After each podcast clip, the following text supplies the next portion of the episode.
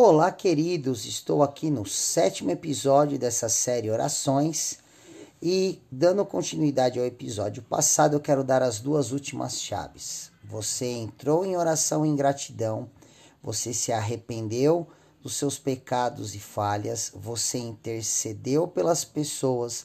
Agora chegou o momento de você pedir por você mesmo, de você clamar pelas tuas necessidades, pelos teus sonhos, pelos teus projetos e pelas tuas vontades. E a última e quinta chave é o tempo de silêncio, onde você vai ouvir a voz de Deus, você vai ouvir Deus responder o teu tempo de oração, responder ao teu coração, responder aos teus ouvidos, responder aos teus sentimentos e o nome dele ser glorificado.